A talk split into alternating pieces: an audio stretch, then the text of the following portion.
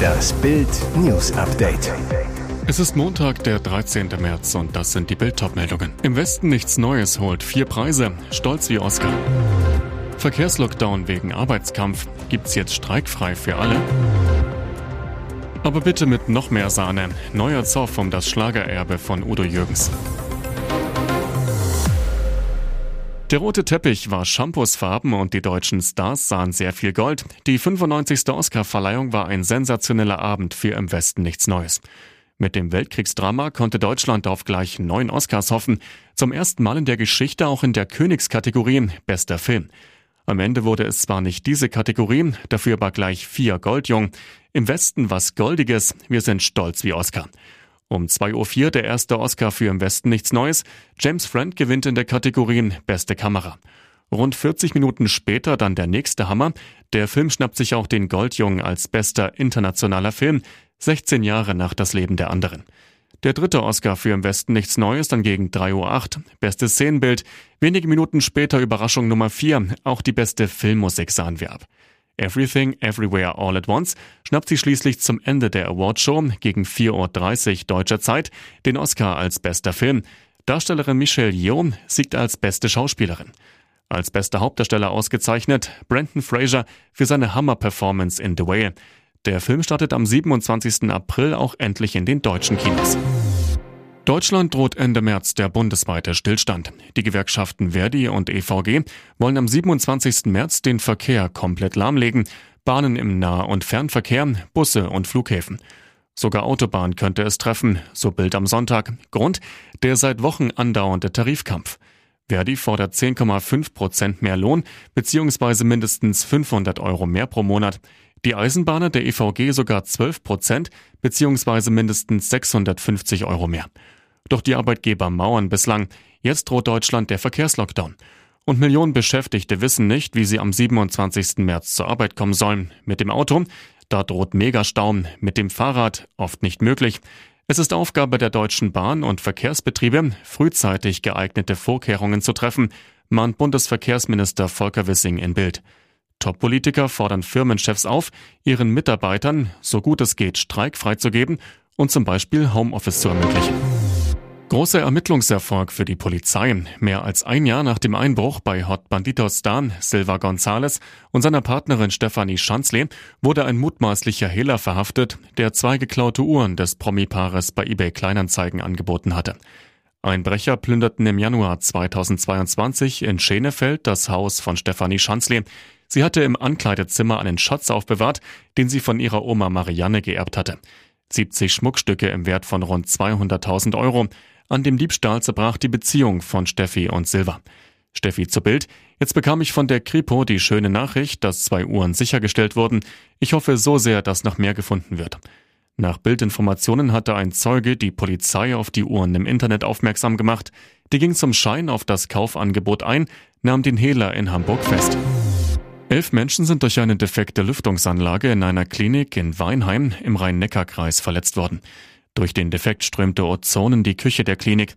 Elf Mitarbeiter erlitten am Samstagmorgen Reizungen der Atemwege und Schleimhäute sowie Übelkeit und Kopfschmerzen. Zwei von ihnen mussten vorsorglich stationär aufgenommen werden. Die neun weiteren Verletzten konnten nach ambulanter Behandlung wieder entlassen werden. Ob die schwere Verletzten im Laufe des Wochenendes wieder entlassen werden konnten, konnte ein Polizeisprecher am Sonntag nicht sagen. Eine Gefahr für Patienten habe nicht bestanden. Die Ermittlungen zur Ursache des technischen Defekts liefen. Ein Fremdverschulden wird bislang ausgeschlossen. Der Burgfrieden hielt nur zwei Jahre. Udo Jürgens wurde mit Hits wie Aber bitte mit Sahne und mit 66 Jahren zur unsterblichen Entertainer-Legende. Er verkaufte mehr als 100 Millionen Platten, verdiente Millionen um sein Vermächtnis tobte fünf Jahre ein Streit zwischen seinen Erben und seinem Ex-Manager Freddy Burger. Anfang 2021 einigten sie sich, was mit den Jürgen-Songs passiert und wer wie viel an der Musik verdient. Doch nun geht der Zoff nach Bildinfos in eine neue Runde. Wieder geht es um die Udo-Hits. Denn die Verlagsrechte zu den etwa 1000 Liedern liegen weiter bei Burger. Den Jürgens-Erben, zu denen die Kinder John und Jenny zählen, gehören seit 2021 die Tonträgerrechte. Burger zu Bild. Es liegt der Wunsch der Erben vor, die Verhältnisse trotz des Vergleiches aus 2021 zu ändern und damit erneut entgegen dem Wunsch von Udo Jürgens zu handeln. Die große Streitfrage, wer darf wie viel absahen? Es geht um sehr viel Geld, aber nicht nur. Die Jürgenserben waren in der Vergangenheit auch unzufrieden damit, wie Burger das musikalische Erbe verwaltete. Und jetzt weitere wichtige Meldungen des Tages vom Bild Newsdesk. Die Ampelregierung bläht ihren Beamtenapparat immer weiter auf. Die Anzahl der Regierungsmitarbeiter auf Bundesebene hat in diesem Jahr zum ersten Mal die Rekordmarke von 30.000 überschritten.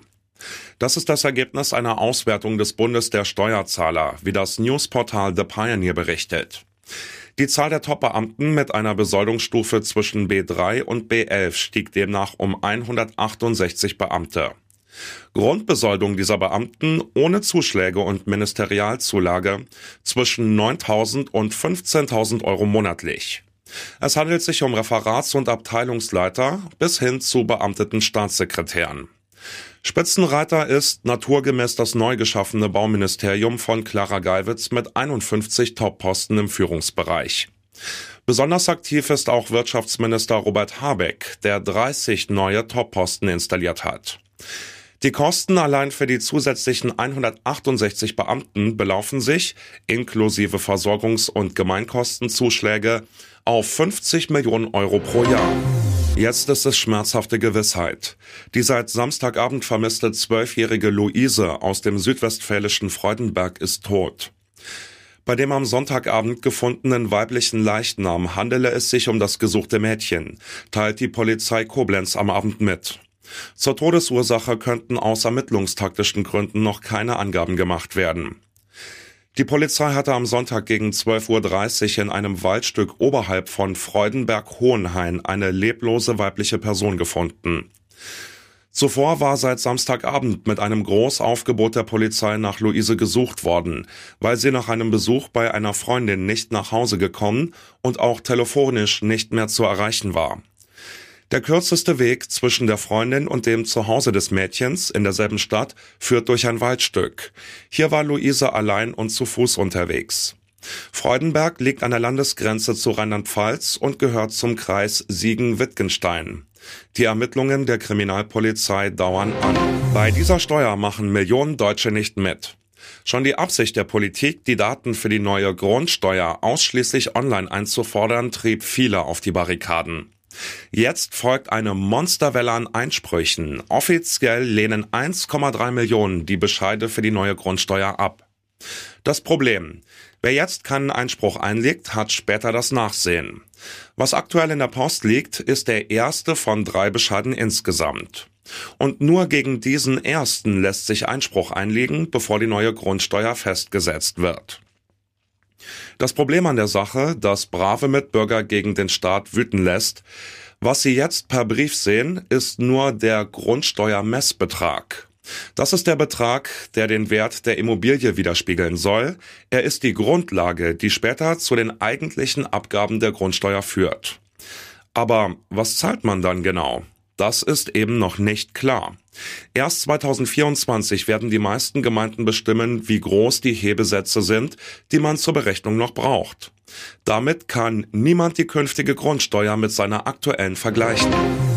Der heikle Fall, über den in Dortmund derzeit niemand öffentlich sprechen möchte, heißt Sébastien Aller. Die Grundsatzfrage, die dabei über allem schwebt, ist im Milliardengeschäft Bundesliga quasi noch unerforscht. Wie kritisch darf man mit den Leistungen eines genesenen Tumorpatienten umgehen? Was ist moralisch richtig, was vertretbar, was eine Grenzüberschreitung? Die Allermaterie ist hochsensibel und doch beschäftigt sie die BVB-Verantwortlichen immer intensiver. Die Fakten. Im Sommertrainingslager wurde bei Haaland-Nachfolger Aller Hodenkrebs diagnostiziert. Es folgten zwei Operationen und vier Chemotherapien. Am 22. Januar feierte Aller mit einem 28 Minuten Einsatz gegen Augsburg ein überraschendes Comeback. Ein Fußballmärchen? Na, noch nicht. In allen elf weiteren Pflichtspielen stand Aller auf dem Platz. Seine Bilanz nur ein Tor und eine Vorlage. Aber Vorsicht! Aller knipste sich bei Ajax zum Torschützenkönig der Champions League empor. Er benötigt nach seiner schweren Erkrankung einfach Zeit und Geduld. Das ist wohl der einzig richtige Reflex.